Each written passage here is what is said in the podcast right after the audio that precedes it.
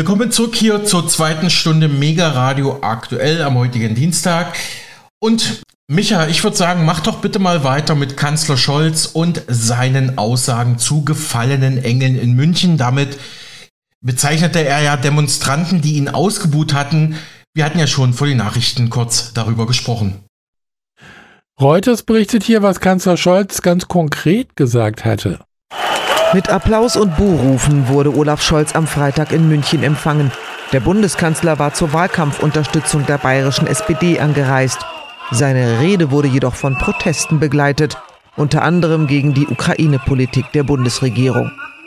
Den Ukrainern zu sagen, sie sollten einfach ihr Land erobern lassen, habe mit Friedensliebe aber nichts zu tun, sagte Scholz. Und die, die hier mit Friedenstauben rumlaufen, sind deshalb vielleicht gefallene Engel, die aus der Hölle kommen, weil sie letztendlich an dem Kriegstreiber das Wort reden. Die Bayern Freistaat Bayern. Grenzen werden nicht mit Gewalt verschoben.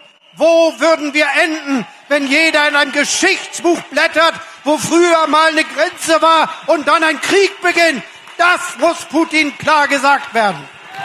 Scholz warnte vor Stimmungsmache von rechts und warb für mehr Zusammenhalt. Die rechten Populisten sind schlecht für den Wohlstand. Sie stehen für eine düstere Zukunft. Und darum haben sie auch immer so viel schlechte Laune. Das ist der Grund. Aber die Zukunft ist hell. Sie ist demokratisch und frei. Sie besteht aus einem Land, in dem wir unterschiedlich sind, aber gerne zusammenleben.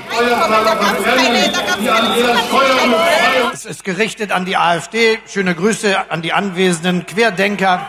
Also, Demokratie und Freiheit ist, dass man sagen kann, dass man seine Meinung nicht sagen kann. Das ist das, was wir der AfD schon immer mal mitteilen wollen. Am 8. Oktober wählt Bayern einen neuen Landtag. In einer Umfrage der Gesellschaft für Markt- und Sozialforschung GMS Anfang August kamen die Sozialdemokraten auf 9 Prozent. Die AfD lag ebenso wie die Grünen bei 14 Prozent. Zwei Punkte vor den mitregierenden Freien Wählern. Die CSU könnte mit 39 Prozent rechnen, wenn am kommenden Sonntag Landtagswahl wäre. Soweit dieser Reuters-Beitrag zur Aussage von Kanzler Scholz in München bei seiner Wahlkampfrede für die bayerische SPD am vergangenen Freitag. Doch was die gefallenen Engel angeht, da überlasse ich gerne das Wort an Chrissy Rieger. Die hat sich diese Aussage von Kanzler Scholz nochmal kritisch vorgenommen und hat auch die Wahrnehmung des Regierungschefs in Frage gestellt. Der sprach nämlich nach der Veranstaltung von einer erfolgreichen Sache. Die Buhrufe seien angeblich untergegangen im Jubel für ihn. Der Kanzler verliert unter Buhrufen in München absolut die Fassung. Hallo, meine Lieben. Die Frage ist, was ist mit dem Kanzler los? Und ich sage dir, es ist wirklich wie so eine, äh, gefühlt wie so eine zwiegespaltene Persönlichkeit, denn das, was er dann zwischendurch sagt und das, was er danach sagt, widerspricht sich absolut. Er beleidigt äh, Friedensdemonstranten als äh, gefallene Engel aus der Hölle. Aber ich möchte das mit dir gerne zusammen anschauen, damit du mir auch wirklich glaubst, was der Kanzler am 18.08. in München so von sich gegeben hat. Und die, die hier mit Friedenstauben rumlaufen, sind deshalb vielleicht gefallene Engel, die aus der Hölle kommen, weil sie letztendlich an dem Kriegstreiber das Wort reden. Also nochmal zur Wiederholung, wenn ich das richtig verstanden habe. Und die, die hier mit Friedenstauben rumlaufen, sind deshalb vielleicht gefangene Engel, die aus der Hölle kommen, weil sie letztendlich einem Kriegstreiber das Wort geben. Ähm, also er vergleicht diejenigen mit Dämonen und äh, Engel aus der Hölle. Du weißt, was damit ganz genau gemeint ist. Was ist hierbei los? Ich meine, da waren Menschen, die den Ukraine-Russland-Krieg in der Form ähm, ja, ähm, kritisieren, dass sie sagen, dass die Waffenlieferungen keine Lösung sind und dass sie gegen Waffen und für Frieden sind. Und das sind diejenigen, die dann als gefallene Engel aus der Hölle bezeichnet werden, vom Kanzler höchstpersönlich, weil du kennst ja seine Meinung. Ganz am Anfang hieß es noch, na ja, er scheint ja ganz vernünftig in der Hinsicht zu sein. Warum schien er ganz vernünftig zu sein? Weil er selbst eine Helmlieferung noch kritisiert hat in der Form, wir dürfen uns nicht einmischen, wir dürfen uns nicht angreifbar machen und wir sollten uns nicht zur Kriegspartei machen. Das waren noch damals die Worte. Und das von einem, der noch viel früher in seiner Zeit gegen die NATO demonstriert hat. Jawohl, du hast richtig gehört. Gegen die NATO. Der inzwischen sagt, ja, Waffen sind die absolute Lösung. Der sich wie ein Honigkuchenpferd gefreut hat, weil er verkünden konnte, dem ukrainischen Präsident Zelensky, dass Deutschland jetzt mit dem Milliarden Unterstützungspaket jetzt die zweit, äh, die zweitgrößten Unterstützer sind für die Ukraine nach den USA. Wow. Und da hat er sich gefreut wie nichts. Also das heißt, du siehst, was am Anfang gesagt wurde und was, wie es später denn so war. Und du siehst grundsätzlich das Wandel von vielen Parteien, die zuvor absolut gegen Krieg, gegen Waffen und äh, naja, ähm, weil auch vielleicht, weil es äh, nicht gut fürs Klima ist mit dem ganzen CO2 und so weiter. Aber nein, lieber du, du solltest lieber ein Elektrofahrzeug fahren und dann kannst du dich wieder besser fühlen oder nicht Fleisch essen oder verschiedenste Dinge, die hier naja, ähm, deine Schuldgefühle erlöschen sollen, dass der Mensch absolut verantwortlich ist für jegliches Chaos. Und dann eben, wie gesagt, diese, diese Aussage am 18. August diesen Jahres in München, absolut verrückt. Und dann, jetzt pass mal auf, gibt es danach noch ein Statement, und das meinte ich mit, es wird einfach noch verrückter und man weiß nicht, ob das so ein kurzer Anfall ist, weil man einfach diese Buhrufe nicht ertragen kann. Es kann ja nicht sein, dass man es nicht jedem recht machen kann. Oder waren die Buhrufe so groß, dass es fast eigentlich jeder war? Und deswegen hat er sich gedacht, ihr seid alle die aus der Hölle und so weiter. Naja, schauen wir uns mal an, was ein Kanzler danach über diese Veranstaltung sagt.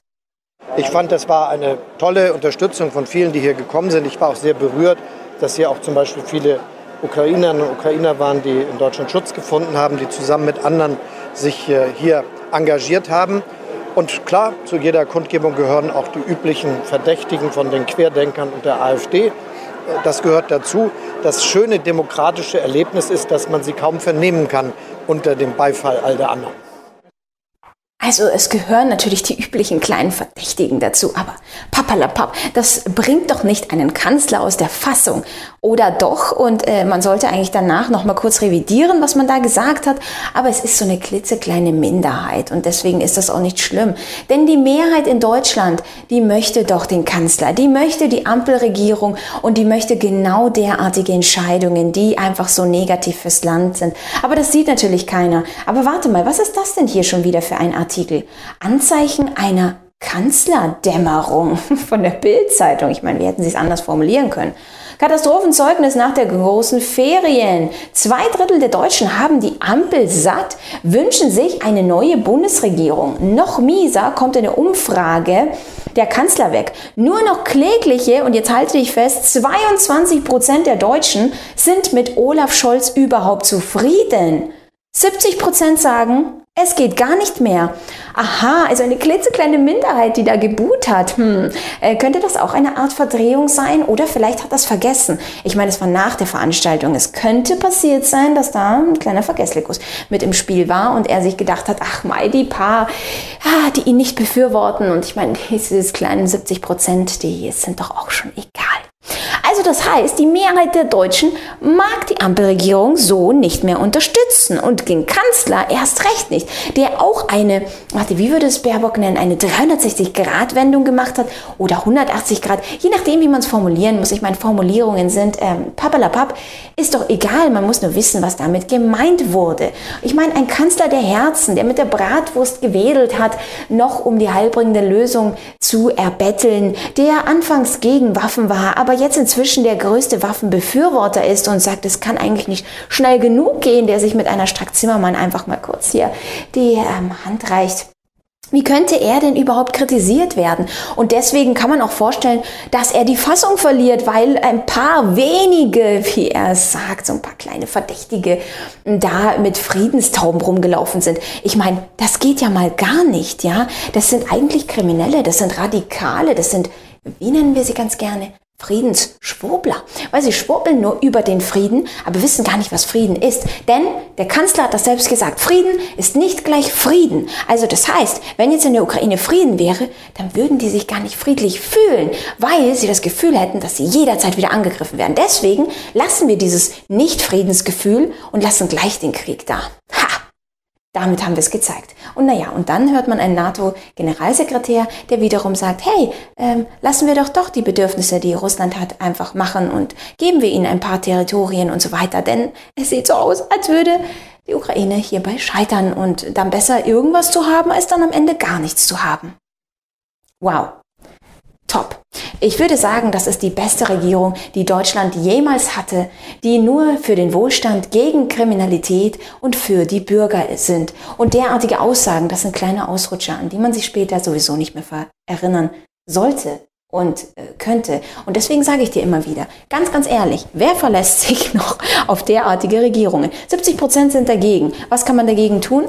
Meine Lösung, mach dich unabhängig von derartigen Entscheidungsträgern. Denn du siehst ja, dass auch keine Wahl das verändert. Du siehst in anderen Ländern, dass total die Hoffnungsträger sich dann auch einmal kurz mal drehen und eine ganz andere Richtung gehen. Denn auf der ganzen Welt wird das Ganze gleich gemacht. Also das heißt, jetzt ist noch dieser Spielraum, um für sich selbst eine Lösung zu finden, die dich unabhängig, flexibel und frei macht. Später wird das eben einfach schwieriger, weil eben diese grundsätzlich schwache Gesellschaft, diese schweren Zeiten hervorgebracht hat. Und wir müssen eben in der Form jetzt schauen, wie wir das Ganze lösen. Jeder für sich selber in einer gewissen Form. Meine persönliche Lösung, Unabhängigkeit, Flexibilität zu machen, das alles schafft man natürlich mit finanziellen Lösungen, denn wie sagt man, Geld regiert die Welt und mit Geld kannst du dich dann eben freier machen, du kannst flexibler sein und sagen, hey Freundchen, mit mir nicht, denn ich Adios oder sonstiges, ja. Ich meine, für den einen ist das die Lösung, für den anderen nicht. Ich sage es nur, für unsere Kunden ist das auch die Lösung. Wenn du mit uns zusammenarbeiten willst, dann komm beispielsweise zum kostenlosen Erstgespräch. Dort kann man dann einfach gucken, was, wie kann man sein eigenes Vermögen für sich arbeiten lassen, um wieder passives Vermögen aufzubauen und dann wiederum flexibel und unabhängig zu sein. Soweit abschließend die Aktionärin Chrissy Rieger von Rieger Consulting, online erreichbar unter www.rieger-consulting.com. Ja, vielen, vielen Dank, Micha, für all deine Informationen, natürlich auch für diesen Beitrag. Und so schließt auch unser Kollegengespräch heute, denn unsere Zeit ist um. Wir machen hier weiter im Programm. Ich danke dir recht herzlich, lieber Micha. Dir auch, danke, Alex. Und nun tauchen der Schweizer Unternehmer und Interviewer Dean Browse und unser Radiopartner Ernst Wolf tief ein in die Welt der Finanzen und untersuchen die verflochtenen Beziehungen zwischen Politik, Medien und Geschichte. Dieses Gespräch konzentriert sich auf die Manipulation der Massenpsychologie und auf Methoden, wie Ängste genutzt werden, um uns zu beeinflussen. Es geht um die historische Entstehung der Kräfte, die uns heute aus dem Hintergrund heraus regieren. Zum Beispiel spricht Ernst Wolf über den Begründer der modernen Propaganda, Edward Bernays, und über BlackRock-Chef Larry Fink sowie Wirtschaftsminister Robert Habeck, aber auch über den US-Politologen Herman Cain, der einst das Nationale Sicherheitsanalyseinstitut das Hudson Institute leitete. Dort arbeitete übrigens unter anderem auch der New Yorker Ökonom Michael Hudson, den wir auch schon mal im Mega Radio aktuell Interview hatten. Und was mir gerade noch einfällt, der Begründer der modernen Propaganda Edward Bernays war auch verwandt mit Sigmund Freud, der ja im Prinzip auch die moderne Psychologie begründet hatte.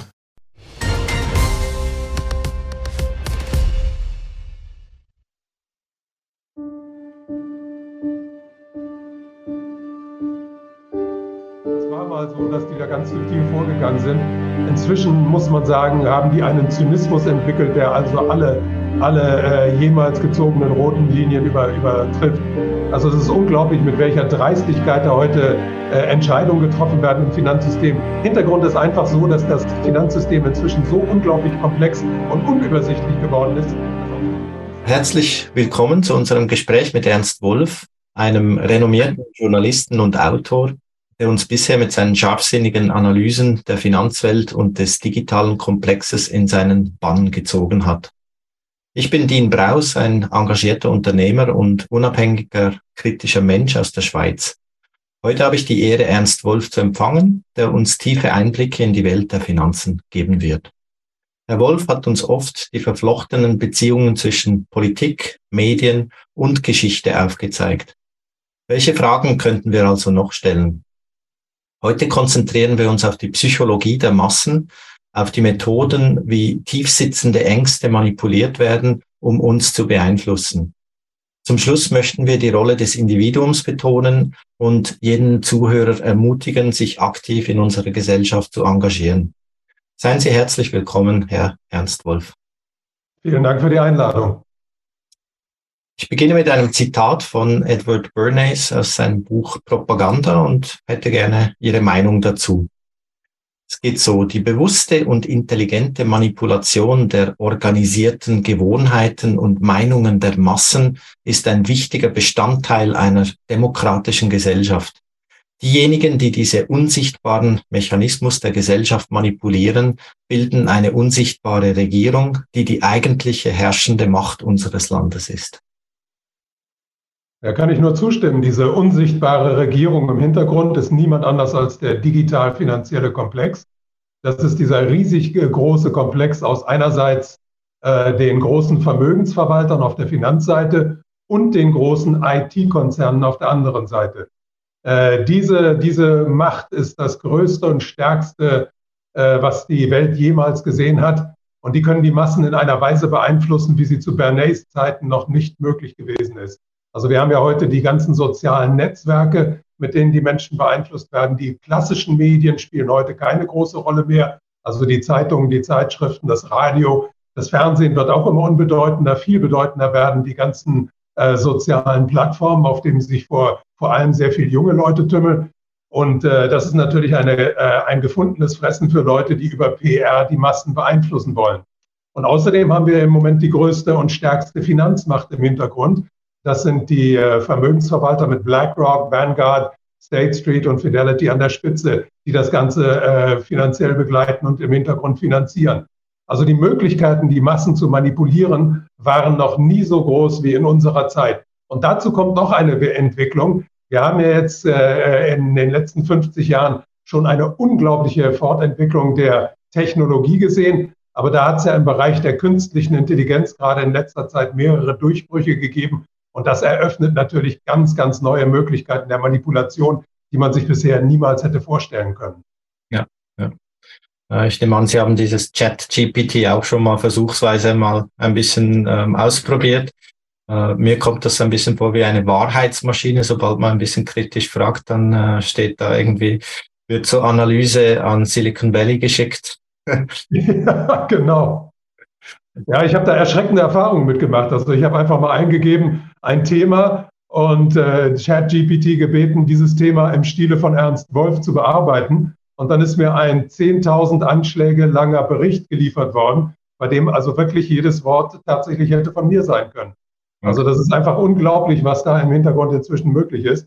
Und das ist natürlich auch eine furchterregende Entwicklung für bestimmte Berufszweige, also ich denke, dass der Journalismus da, dass im Journalismus eine ganze Menge Leute ihre Jobs verlieren werden, weil ChatGPT da übernehmen wird. Ja, ja, ja. Wie haben technologischer Fortschritt und Globalisierung zur Macht des digital-finanziellen Komplexes beigetragen?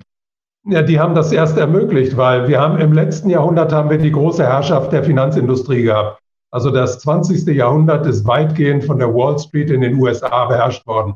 Also der große Gewinner sowohl des Ersten als auch des Zweiten Weltkrieges waren die Großbanken der Wall Street und einige Großbanken, die um die Welt noch verteilt waren. Aber es war die Finanzindustrie, die das ganze Jahrhundert, das ja als amerikanisches Jahrhundert gilt, äh, beherrscht haben.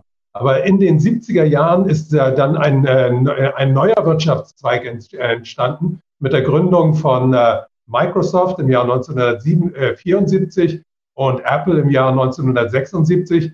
Und damals hat ja keiner geahnt, dass diese Konzerne so, so einen rasanten Aufstieg hinlegen würden. Aber dieser rasante Aufstieg ist natürlich aufgrund der technischen, technologischen Neuerungen möglich geworden. Und das Wichtige dabei ist, dass diese äh, ähm, äh, Konzerne eine ganz neue äh, Wirtschaftsform entwickelt haben, nämlich die Digitalisierung anderer Unternehmen. Also während vorher Wirtschaftsunternehmen sich nur mit sich selbst beschäftigt haben und irgendwelche Waren produziert haben, haben diese äh, Konzerne von Anfang an davon gelebt, dass sie Informationen gesammelt haben über andere Konzerne oder deren Informationsflüsse oder deren Finanzflüsse ähm, organisiert haben. Und damit haben die natürlich in die anderen Konzerne einen Einblick bekommen, den niemand vorher gehabt hat, außer ein bisschen die Finanzindustrie. Aber die Digitalindustrie hat natürlich noch einen viel besseren Eindruck, weil der viel umfassender ist. Und diese beiden äh, Wirtschaftszweige, also die Finanz, äh, äh, die, die Großen im Finanzsystem und die Großen im IT-System, sind inzwischen eine Symbiose eingegangen. Also wir wissen, dass hinter Apple und Microsoft als äh, größte Aktionäre immer BlackRock und Vanguard stehen. Und dass BlackRock und Vanguard ihre eigenen Daten von Microsoft organisieren lassen. Also da ist ein Kartell entstanden, muss man sagen, das stärker und größer ist als jedes Kartell, das es jemals auf der Welt gegeben hat. Welche Rolle hat die Deregulierung der Finanzmärkte bei der Machtakkumulation des digital-finanziellen Komplexes gespielt? Die war ganz wichtig, weil wir haben ja im Jahre 1971 einen gewaltigen Einschnitt erlebt. Also 1971 ist die Weltleitwährung der US-Dollar vom Gold getrennt worden. Äh, und das war ganz wichtig. Das System von Bretton Woods, was 1944 ins Leben gerufen wurde, hat ja den Dollar zur ersten Leitwährung in der Welt gemacht. Und diese Leitwährung war an das Gold gebunden, hatte also eine reale physische Grundlage. Und diese physische Grundlage ist im Jahre 1971 aufgehoben worden. Deswegen, weil es in den Jahren, in den beiden Jahrzehnten zuvor zu einem großen Missverhältnis zwischen Dollars und dem äh, verfügbaren Gold gekommen war. Äh, das bedeutete, dass immer mehr Investoren äh, nach Gold verlangt haben, weil sie gedacht haben, dass der Dollar, der Dollar an Wert verliert. Und das hieß, das hieß plötzlich, also es gibt viel, viel mehr Dollar als Geld und wir können das Gold gar nicht liefern. Und da hat der damalige Präsident Richard Nixon im August 1971 einfach die Notbremse gezogen und den Dollar vom Gold entkoppelt. The strength of a nation's currency is based on the strength of that nation's economy. And the American economy is by far the strongest in the world. Accordingly, I have directed the Secretary of the Treasury to take the action necessary to defend the dollar against the speculators. I have directed Secretary Connolly to suspend temporarily the convertibility of the dollar into gold or other reserve assets, except in amounts and conditions determined to be in the interest of monetary stability and in the best interest of the United States. Und damit ist eine neue Situation entstanden, weil drei Jahr, zwei Jahre später sind auch alle anderen Währungen vom Dollar entkoppelt worden. Und das bedeutete, dass man von da an eigentlich Geld in unbegrenzter Menge schöpfen konnte. Und das bedeutete natürlich eine Explosion der Finanzmärkte. Und diese Explosion der Finanzmärkte bedeutet einen riesigen Machtzuwachs der Finanzindustrie. Und die Finanzindustrie hatte ein Problem 1971, weil der Nachkriegsboom ist damals zu Ende gegangen. Der hat ungefähr 25 Jahre gedauert. Und in dem Nachkriegsboom haben diese großen Finanz, äh, die großen Banken, vor allem der Wall Street, unglaublich Geld verdient über die Kreditvergabe. Aber das war nun zu Ende. Also Kredite wurden nicht mehr in der Weise verlangt wie vorher. Und da sind die Banken einfach zur Politik gegangen und haben gesagt, eröffnet uns bitte neue Möglichkeiten des Geldverdienens. Und die Politik hat dann reagiert und hat gesagt, okay, dann deregulieren wir. Und die wichtigsten Maßnahmen im Rahmen der Deregulierung waren, dass äh, Dinge, die vorher verboten waren, plötzlich erlaubt wurden. Es wurde zum Beispiel erlaubt, Aktienrückkäufe.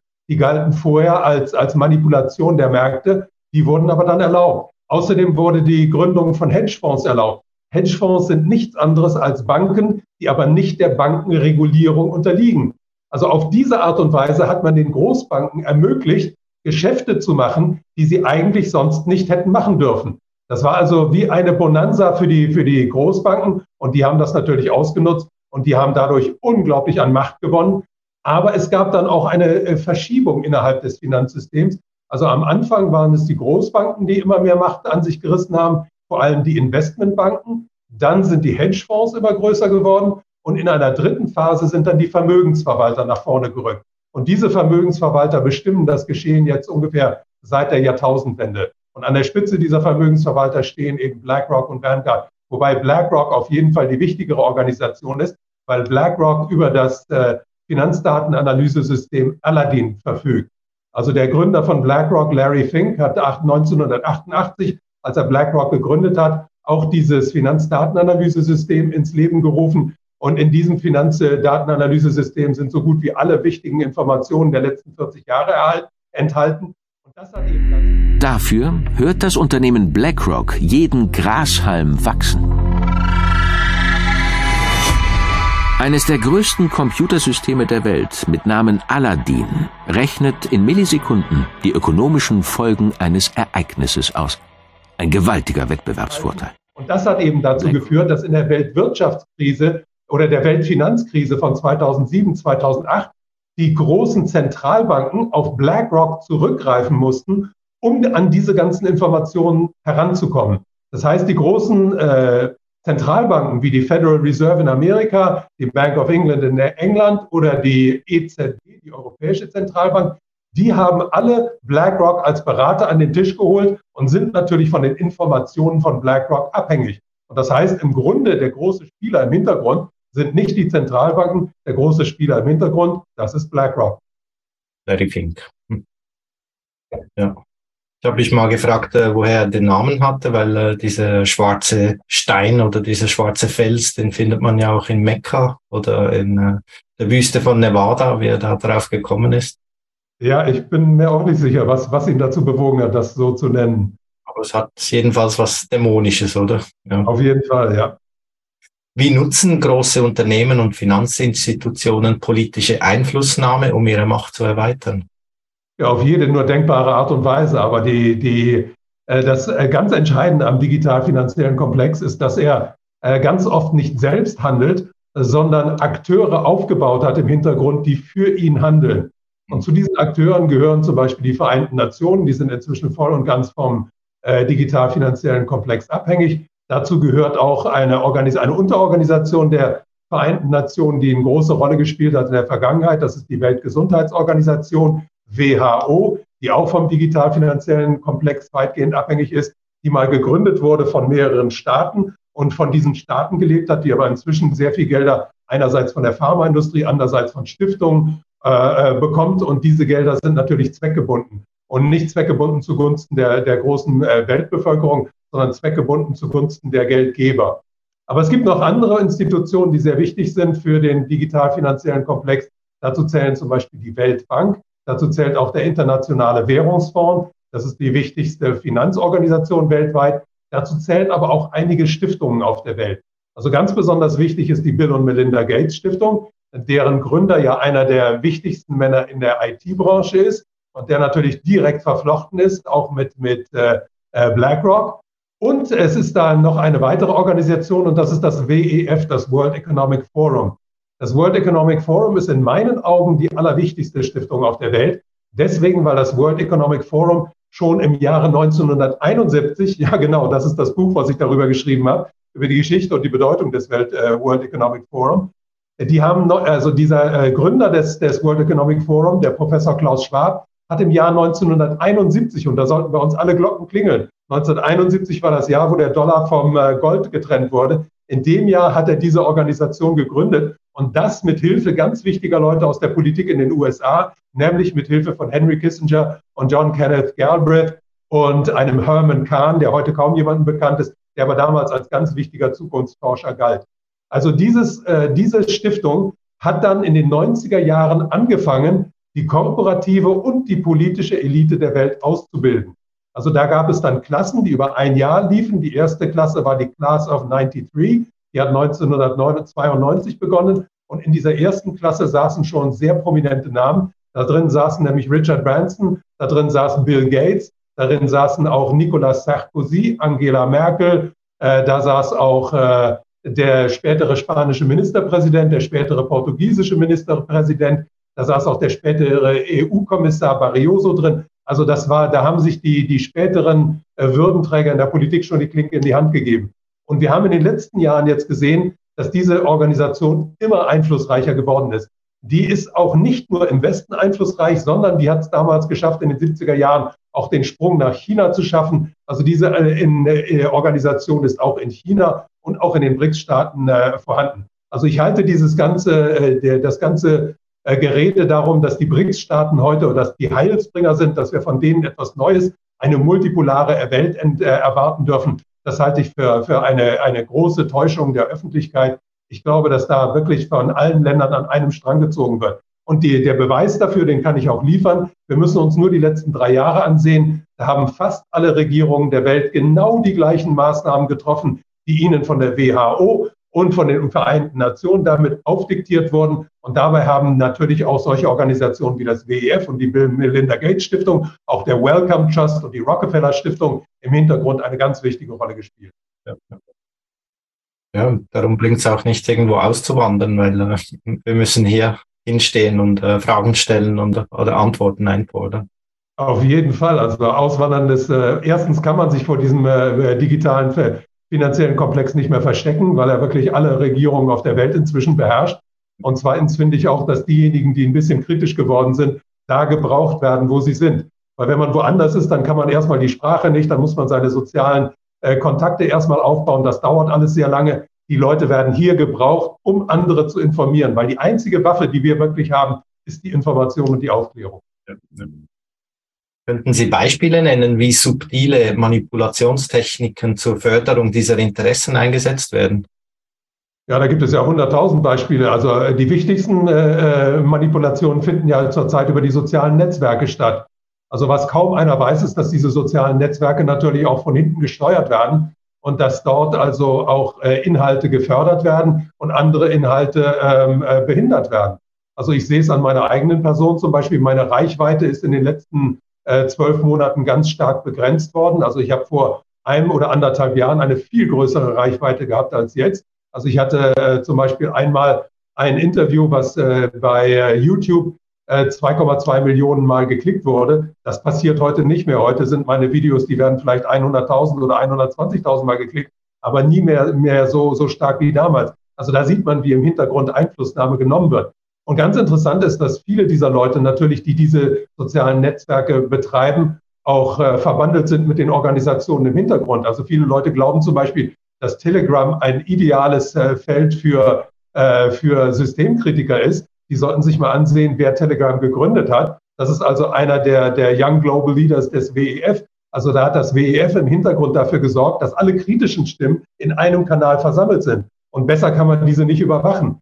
Das ist natürlich eine Tragik für uns alle, weil wir sind auf diese Kanäle angewiesen. Äh, wenn wir eigenen, äh, äh, eigene Netzwerke aufbauen, die haben überhaupt keine Reichweite, da erreichen wir im Moment niemanden. Also wir befinden uns da schon in einer sehr schwierigen Lage, aber wir müssen da irgendwie weiterkommen. Und ich habe in, der, in den letzten zwölf Monaten gelernt, bestimmte Begriffe nicht zu gebrauchen, weil ich genau weiß, dass meine Videos dann gelöscht werden. Ich weiß, was man sagen darf, was man nicht sagen darf. Manche Dinge kann ich nur andeuten, aber auf jeden Fall wird da im Hintergrund manipuliert und, äh, und äh, in einer Form und in einer Weise, wie sich das der normale Bürger kaum vorstellen kann. Ja. Außerdem muss man sagen, dass die künstliche Intelligenz heute ja in einer unglaublichen Weise äh, äh, Möglichkeiten geschaffen hat, die Menschen zu beeinflussen. Also ich erinnere jetzt nur an das, was Apple in der letzten Woche vorgestellt hat, äh, diese Virtual Reality Brillen, äh, die man sich aufsetzen kann, wo man angeblich in eine Augmented Reality äh, erhoben wird Wobei dieser Begriff selbst schon, schon also so falsch ist, dass es falscher nicht geht. Es gibt keine Augmented Reality, es gibt eine Reality und dann gibt es eine Virtual Welt.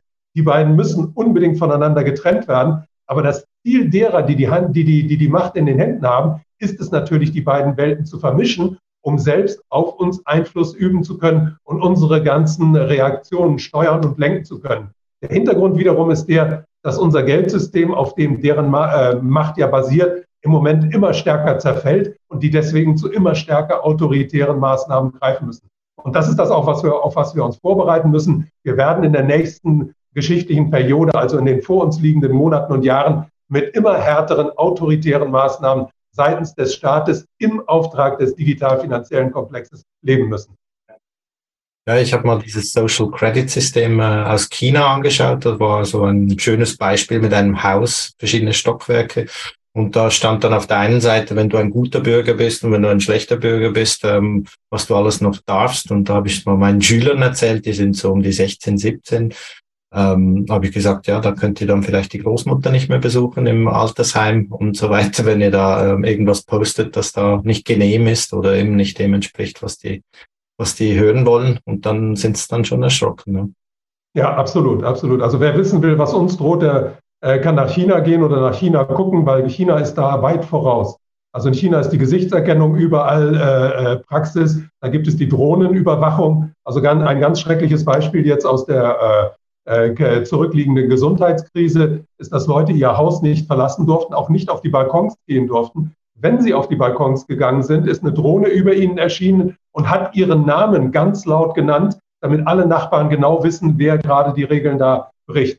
Also das ist ein, ein Denunziantentum, was man sich überhaupt nicht vorstellen kann, was inzwischen also wesentlich schlimmer ist als das Denunziantentum, was man zum Beispiel aus den 30er Jahren in Deutschland kennt, weil die technologischen Möglichkeiten, dieses Denunziantentum zu fördern, heute so unendlich viel größer sind als damals. Wie haben IT- und Finanzunternehmen die Techniken von Edward Bernays genutzt, um künstliche Bedürfnisse zu schaffen und die Nachfrage nach ihren Produkten und Dienstleistungen zu steigern? Ja, das tun sie tag, äh, tagtäglich auf, auf jede erdenkliche Art und Weise. Also natürlich, die Menschen sind natürlich heute sehr oft im Internet und das Internet ist ja gespickt mit Werbung. Also es ist ja heute nicht möglich, irgendetwas im Internet sich anzuschauen, ohne dass es durch Werbung dauernd unterbrochen wird. Und welche, welche Methoden da es da gibt, das wissen wir ja spätestens seit den 50er Jahren, als äh, die geheimen Verführer von, äh, ich glaube, Vance Packard, hieß er, glaube ich, damals veröffentlicht wurde. Also da gibt es tausend Möglichkeiten, die Leute so zu beeinflussen, ohne dass die Leute das merken, dass Bedürfnisse geweckt werden. Ich weiß noch aus der Frühzeit dieser, dieser Entwicklung, weiß ich, dass in den 60er Jahren zum Beispiel vor den Filmen im Kino immer kleine Vorfilme gezeigt wurden und dass in diese Vorfilme wurden Bilder eingeblendet von der Wüste, von, von, von Trockenheit. Und dann anschließend wurde das unterbrochen, dann wurden Getränke angeboten und die Leute haben viel mehr Getränke gekauft. Und diese Möglichkeiten sind natürlich heute viel, viel größer als damals. Und der Einzelne weiß gar nicht, wie er manipuliert wird. Das ist das Schlimmste an unserer Zeit, dass man die Manipulation, die um uns herum ständig geschieht und die uns jeden Tag begleitet, dass man die gar nicht mehr erkennen und durchschauen kann. Sie haben die Rolle der Medien in der Beeinflussung der öffentlichen Meinung betont. Könnten Sie spezifische Mechanismen aufzeigen, die von Finanzinstitutionen genutzt werden, um Nachrichten und Informationen zu ihren Gunsten zu gestalten? Ja, natürlich. Also die Panikmache, die immer, die äh, immer erzeugt wird, sobald da zum Beispiel äh, äh, irgendeine Bank zusammenbricht, dann, dann wird gleich mal wieder Panik erzeugt, dass man das war ganz interessant jetzt gerade in der Bankenkrise in den USA konnte man das gut sehen als dort die Silicon Valley Bank zusammengebrochen ist, äh, wurden äh, äh, riesige Kampagnen gestartet, dass alle kleineren Banken in großer Gefahr sind. Und was hat das gebracht? Das hat gebracht, dass JP Morgan jede Menge neue Kunden gekriegt hat und jede Menge Gelder zu JP Morgan gewandert sind. Also das heißt, dass da die Konzentration im Finanzsystem unglaublich vorangetrieben wurde. Das ist ein Prozess, der auf jeden Fall weitergehen wird. Es werden auch weitere Banken zusammenbrechen, weil wir leben in einer Zeit, in der äh, die Bankenzusammenbrüche bei regionalen Banken einfach die Vorbedingungen sind für die Einführung des neuen Geldes, die im Hintergrund geplant wird. Also da wird weitergeschraubt. Aber das wichtigste Mittel, auch was wir jetzt in der Gesundheitskrise erlebt haben, ist Angst und Panik zu machen. Also die Leute, die in Angst und Panik versetzt werden, die sind kopflos, die sind orientierungslos und die sind dann sehr leicht zu führen und sehr leicht einzuschüchtern und sind dann auch schnell bereit, also sehr autoritäre Maßnahmen zu ihren Ungunsten zu akzeptieren. Ja, da haben Sie eigentlich schon die nächste Frage beantwortet. Das wäre dann, wie nutzen diese Unternehmen Massenpsychologie und Propaganda, um die öffentliche Meinung zu beeinflussen? Das war ja eigentlich. Es, es soll auch niemand glauben, dass die nicht eine eigene Abteilung für so etwas haben. Also ich bin ganz sicher, dass die ganz großen Unternehmen äh, eigene Abteilungen dafür haben, wie man über Massenpsychologie äh, noch mehr Produkte äh, in, äh, unter das Volk bringen kann. Und man muss auch bedenken, dass viele der großen Unternehmen heutzutage auch mit den Geheimdiensten zusammenarbeiten. Das Interessante ist ja, die IT-Industrie in Amerika vor allem, die hat ja von Anfang an mit den Geheimdiensten zusammengearbeitet, weil die IT-Industrie ist ja im Grunde ein Nebenprodukt der Rüstungsindustrie gewesen in ihrer Anfangszeit. Also ich erinnere nur daran, dass das Internet selber ja auch eigentlich in der Rüstungsindustrie mal gestartet wurde. Äh, das Internet ist dann von den, Universitäten gebraucht worden und dann später erst der Öffentlichkeit zugänglich gemacht worden.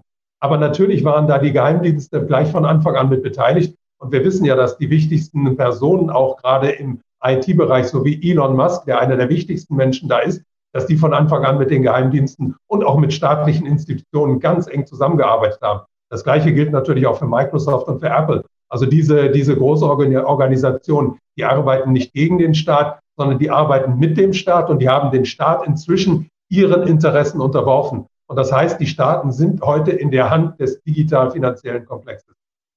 War das nicht ein ähm, Wissenschaftler von dem CERN, der da äh, das Internet ins Leben rief? Ähm, die, das, das, Internet ganz am Anfang war ja das, ich glaube, das hieß DARPANET.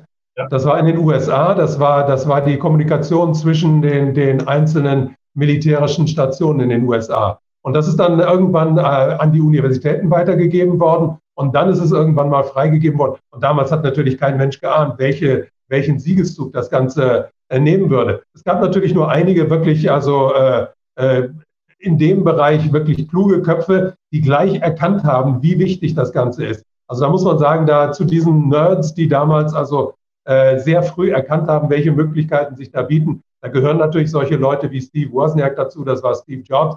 Da ist aber auch einer wie Bill Gates ganz vorne drin. Also das sind Leute, die sich in diesem in, äh, Internet, in diesem digitalen Bereich unglaublich gut äh, auskennen. Möglicherweise deswegen auch psychologisch bedingt, weil sie also als äh, normale Personen nicht so besonders gut funktionieren und deswegen sehr gerne ihre ganze Zeit vor dem Computer verbringen. Aber auf jeden Fall haben die sehr früh erkannt, welche Bedeutung äh, gerade bei der Manipulation der Leute, aber auch für geschäftliche Interessen äh, dieses neue Netz haben könnte. Edward Burney sprach von einer unsichtbaren Regierung, die durch die Manipulation der Massenmeinung die wahre Macht in einer Gesellschaft hat. Wie sehen Sie die Rolle der Finanzindustrie in diesem Kontext? Ja, die Finanzindustrie ist heute noch ganz äh, unglaublich wichtig, aber die Finanzindustrie alleine äh, beherrscht die Welt nicht mehr. Also das war im letzten Jahrhundert tatsächlich der Fall. Da muss man sagen, also der, die Finanzindustrie hat alle Entscheidungen wirklich getroffen. Also der Erste Weltkrieg zum Beispiel, wenn ich jetzt mal von, äh, von den USA ausgehe, die Amerikaner hatten damals einen Präsidenten, der gewählt worden war als Antikriegspräsident. Das war Woodrow Wilson. Und Woodrow Wilson hat drei Jahre durchgehalten als Antikriegspräsident von 1914 bis 1917. Und dann haben die Banken ihm klargemacht, was passiert, wenn Deutschland den Ersten Weltkrieg äh, gewinnt. Und daraufhin ist Woodrow Wilson umgefallen und hat gesagt, das müssen wir verhindern, sonst werde ich nicht wiedergewählt. Und hat dann gesagt, ja, Amerika muss in den Krieg eintreten. Es waren also die Banker der Wall Street, die ihm gesagt haben, du musst jetzt das amerikanische Militär in diesen Krieg reinschicken, weil sonst ist Amerika verloren. Weil wir haben riesige Kredite vergeben nach Großbritannien, nach Italien, nach Frankreich und diese Kredite sind verloren, wenn Deutschland gewinnt. Und daraufhin ist Amerika in den Krieg eingetreten. Und im Zweiten Weltkrieg, da braucht man sich nur angucken, wer ist der große Gewinner des Zweiten Weltkrieges. Der große, riesige Gewinner waren die Banken der Wall Street. Die haben nämlich nach dem Zweiten Weltkrieg oder kurz vor Ende des Zweiten Weltkrieges ein neues Finanzsystem ins Leben gerufen, das den Dollar zur weltweiten Leitwährung gemacht hat und sie damit unglaublich bereichert hat. Also die Finanzindustrie hat das 20. Jahrhundert total beherrscht. Aber mit den 70er Jahren bis in die 90er Jahre ist ja die äh, Digitalindustrie dazugekommen. Und so Ende des äh, letzten Jahrtausends, Anfang diesen Jahrtausends, sind diese beiden Kräfte eine Symbiose eingegangen. Und seitdem muss ich sagen, kann man nicht mehr von der Herrschaft der Finanzindustrie sprechen, sondern man muss sprechen von der Herrschaft des digital-finanziellen Komplexes. Und ein Beiprodukt davon ist, dass zum Beispiel die ganzen Theorien, die Finanztheorien der Vergangenheit heute uns die Wirklichkeit nicht mehr richtig erklären können.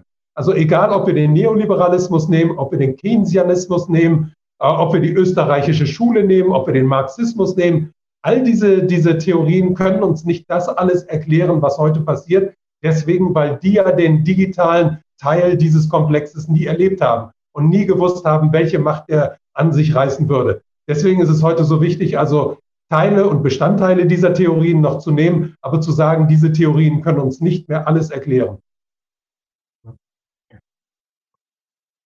ich die nächste Frage auch überspringen, haben Sie schon beantwortet.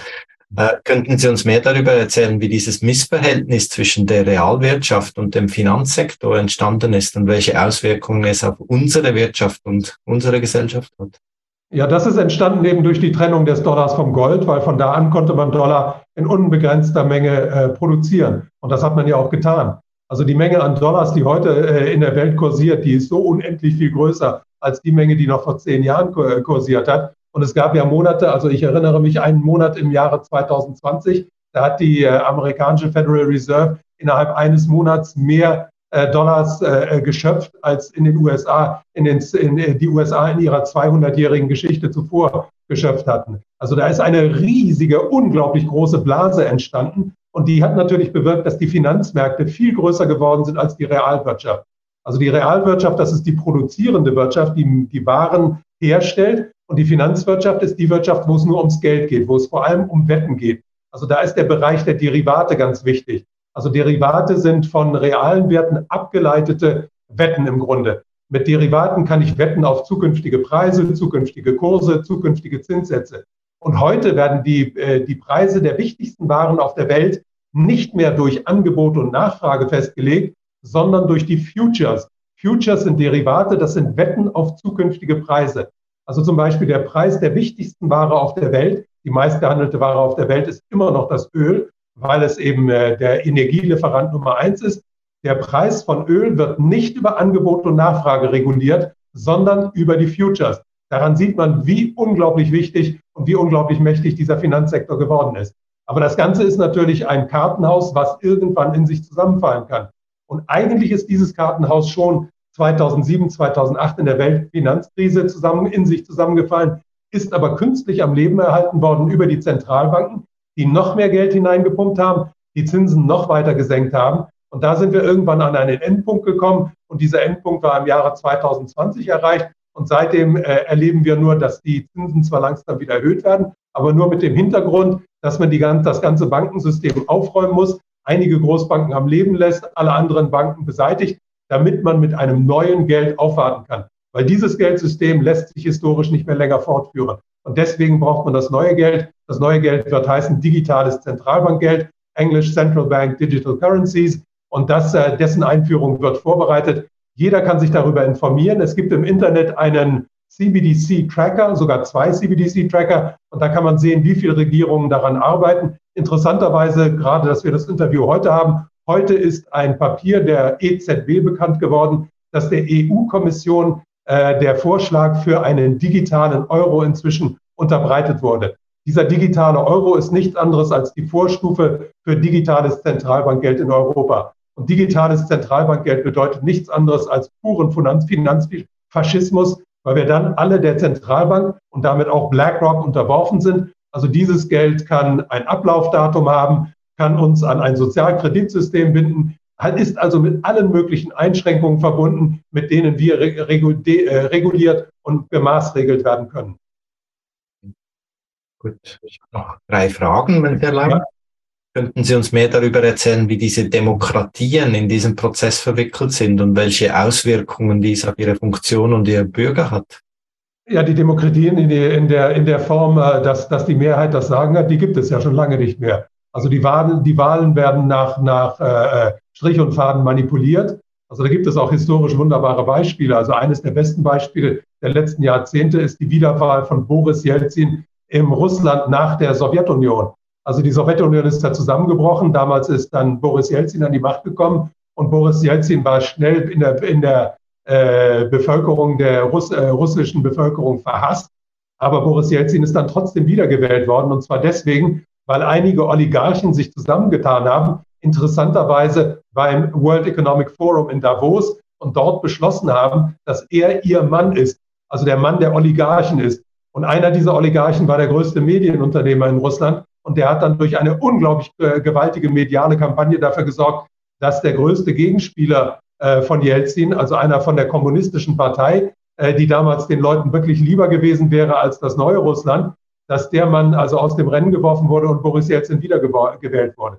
Aber es gibt bei uns auch, man sieht das ja jedes Mal vor den Wahlen, dass bestimmte Parteien da unglaublich unterstützt werden von den Medien. Also wir sehen gerade in Deutschland, dass die Grünen ganz besonders unterstützt werden ähm, ich weiß nicht, wer, wer im Moment in der Schweiz da führend ist, aber irgendjemand wird da wahrscheinlich auch von den Medien ganz stark äh, unterstützt werden. Also die Medien sind im Grunde der, der Transmissionsriemen äh, zwischen dem digital-finanziellen Komplex und der Bevölkerung. Also die Bevölkerung soll nicht glauben, dass das, was sie bei der Wahl wählt, irgendeinen Einfluss auf das hat, was nachher passiert. Interessanterweise bei der EU-Wahl hier in Deutschland ist da ja auch äh, ein Herr Weber angetreten äh, für das Europaparlament. Der ist dann aber nicht zum äh, Kommissionspräsidenten gewählt worden, sondern Frau Ursula von der Leyen. Die ist von niemandem gewählt worden, die ist nur eingesetzt worden deswegen, weil unsere Kanzlerin äh, Angela Merkel damals eine Konkurrentin auf ihren Kanzlerposten loswerden wollte und sie nach Brüssel abgeschoben hat. Also die Leute sollen nicht denken, dass ihre Wahlentscheidungen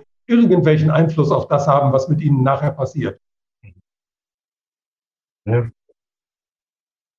Das ist natürlich ähm, bedrückend, wenn man das weiß, aber auf der anderen Seite, also wir hatten heute im äh, Schweizer Parlament äh, eine Videobotschaft von diesem ähm, ukrainischen Präsidenten da, der Zelensky. Und da hat sich wenigstens die SVP, also die Schweizer Volkspartei, hat sich dagegen gewehrt, aber ähm, mehr nicht. Und ja, das ist in der Schweiz die SVP, in Deutschland ist es die AfD. Aber ich habe so ein bisschen das, das, das, die Vermutung, dass wenn die groß genug sind, sich, sie sich auch schnell einen Koalitionspartner suchen werden und dass das ganze Rennen dann äh, nur unter verschiedenen Vorzeichen dann wieder weitergeht. Weil die wirklich wichtigen Dinge werden weder von der SVP noch von der AfD bei uns kritisiert. Also ich habe von denen noch nie gehört, dass die wirklich was gesagt haben gegen den digital-finanziellen Komplex. Also da sind sie immer sehr, sehr äh, leise. Und interessanterweise ist ja bei uns die Chefin zum Beispiel von der AfD selbst eine äh, Bankerin aus den Reihen von Goldman Sachs. Also da gibt es natürlich auch im Hintergrund Verbindungen, die sehr interessant sind. Ja, da habe ich auch gesehen, der Thomas Eschi, der Fraktionspräsident der SVP, ist auch ein Young Global Leader. Da habe ich hier. Da sieht man, wie im Hintergrund die Fäden gesponnen werden. Welche subtilen Taktiken sehen Sie, die von der Finanzindustrie genutzt werden, um die Regulierung zu umgehen oder zu beeinflussen? Die brauchen gar keine subtilen Taktiken mehr. Also das war mal so, dass die da ganz subtil vorgegangen sind. Inzwischen muss man sagen, haben die einen Zynismus entwickelt, der also alle, alle äh, jemals gezogenen roten Linien über, übertrifft. Also es ist unglaublich, mit welcher Dreistigkeit da heute äh, Entscheidungen getroffen werden im Finanzsystem. Hintergrund ist einfach so, dass das Finanzsystem inzwischen so unglaublich komplex und unübersichtlich geworden ist, dass auch viele Insider das gar nicht mehr verstehen. Also ich bin auch äh, relativ sicher, dass zum Beispiel der deutsche Wirtschaftsminister, Herr Habeck, das überhaupt gar nicht versteht, was er da macht. Weil der Mann ist weder Wirtschaftstheoretiker, noch hat er jemals in der Wirtschaft gearbeitet. Das, der Mann ist einfach ein Lehrer, der früher Kinderbücher geschrieben hat und jetzt zum Wirtschaftsminister ernannt worden ist. Das Interessante ist aber, dass seine Berater und seine Staatssekretäre Leute aus den Reihen von BlackRock und der Hochfinanz sind. Also die geben den Ton an. Also wenn man wirklich sich noch in diesen Zeiten für die, in der, die, die Politik interessieren will, dann sollte man sich nicht die Politiker nehmen. Die gehen nämlich nur von Talkshow zu Talkshow und erzählen irgendwas, um den Leuten da Sand in die Augen zu streuen. Dann sollte man auf die zweite Reihe, nämlich deren Berater und deren Staatssekretäre gucken. Und dann wird man finden, immer wieder Leute aus der Hochfinanz, Leute von BlackRock, Leute von Vanguard, Leute aus den äh, Reihen von Goldman Sachs oder auch von JP Morgan. Ja, was kann der Einzelne machen? Also ähm, ich ähm, sehe Brot und Spiele sind ja heute Fußball und Bier und ähm, Absolut. Das ist eine ganz schwierige Frage, was man heute machen kann, weil ganz viele Leute neigen ja im Moment dazu zu sagen, also die Probleme sind so umfassend und so groß, äh, die werden wir nie mehr lösen und die, stellen, die stecken dann den Kopf in den Sand und sagen, also mich interessiert das alles nicht mehr. Viele Leute ziehen sich ins Private zurück, aber die sollten bedenken, dass wenn sie sich ins Private zurückziehen, dass die Welt, in die wir, sie, wir alle geführt werden, dann wirklich eine Welt von, von Verboten ist, von Einschränkungen. Also da, da, die, die Welt wird mit Freiheit nicht mehr viel zu tun haben. Deswegen denke ich, ist es unsere Aufgabe, äh, für diese Freiheit uns einzusetzen, für diese Freiheit zu kämpfen. Leider haben wir nur ein einziges Mittel dafür und das ist die Information und die, die Aufklärung vor allem. Und deswegen sollte jeder sich an dieser Aufklärung mit beteiligen. Jeder sollte das, was er weiß, an kritischem Wissen hat, weiter vertiefen und möglichst anderen auch weiter vermitteln. Das ist der einzige Weg, wie wir aus diesem Schlamassel herauskommen. Und jeder sollte auch sehen, dass die Gegenseite auch Schwächen hat. Also äh, niemand sollte glauben, dass diese Gegenseite so mächtig ist, dass sie ihre Macht auf Dauer aufrechterhalten kann.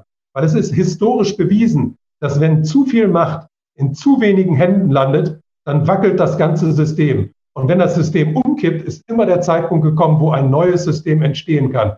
Und da ist es wichtig, da zu sein. Und ich glaube, wir leben in einer historisch ganz wichtigen Phase, der digital-finanzielle Komplex hat nämlich in den letzten Jahren weitgehend überreizt.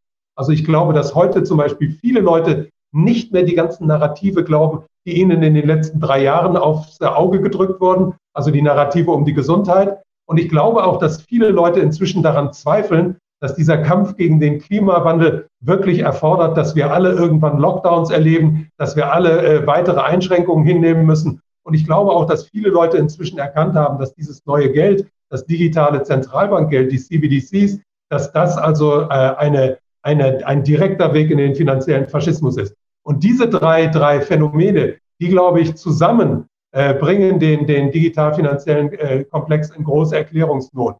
Und wir sehen in Deutschland zum Beispiel ist auch ein WEF-Mann gerade geopfert worden. Also der Herr Habeck hatte einen Staatssekretär, den Herrn Greichen. Das war ein Mann des WEF, also ein direkter Bündnispartner des WEF. Und den musste er jetzt aufgrund der heftigen Kritik in der Bevölkerung entlassen. Also da hat das WEF einen heftigen Rückschlag erlebt. erlebt. Und ich bin sicher, das kann auch weitergehen. Wir müssen nur alle daran arbeiten. Wir müssen all diese Hintergründe immer weiter aufdecken und die Leute aufklären über das, was nicht in den äh, normalen Medien, in den Mainstream-Medien berichtet wird, sondern das, was hinter den Kulissen geschieht. Ja, darum danke ich Ihnen auch, dass Sie mir da das Interview gegeben haben. Ähm, ich ähm, bin ja kein bekannter YouTuber oder so. Ich hatte auch mal einen Kanal, wo ich mit Stefan Lanka zusammen ähm, viele, viele Abonnenten hatte und den haben sie mir dann auch natürlich weggecancelt. oh ja, ja, ja. Ja, vielen Dank, Herr Wolf, für diese tiefe und aufschlussreiche Diskussion. Ihre ja. sind ein Weckruf für uns alle. Trotz der enormen Herausforderungen, die vor uns liegen, sollten wir uns daran erinnern, dass Wandel möglich ist und dass jeder von uns die Kraft hat, einen Unterschied zu machen. Ich glaube, unsere Macht liegt in unserer Fähigkeit, uns zu informieren, kritisch zu denken und gemeinsam für eine gerechtere und nachhaltigere Welt einzutreten. Mag schwierig sein, aber ich bin fest davon überzeugt, dass wir, wenn wir zusammenarbeiten, eine positive Veränderung bewirken können.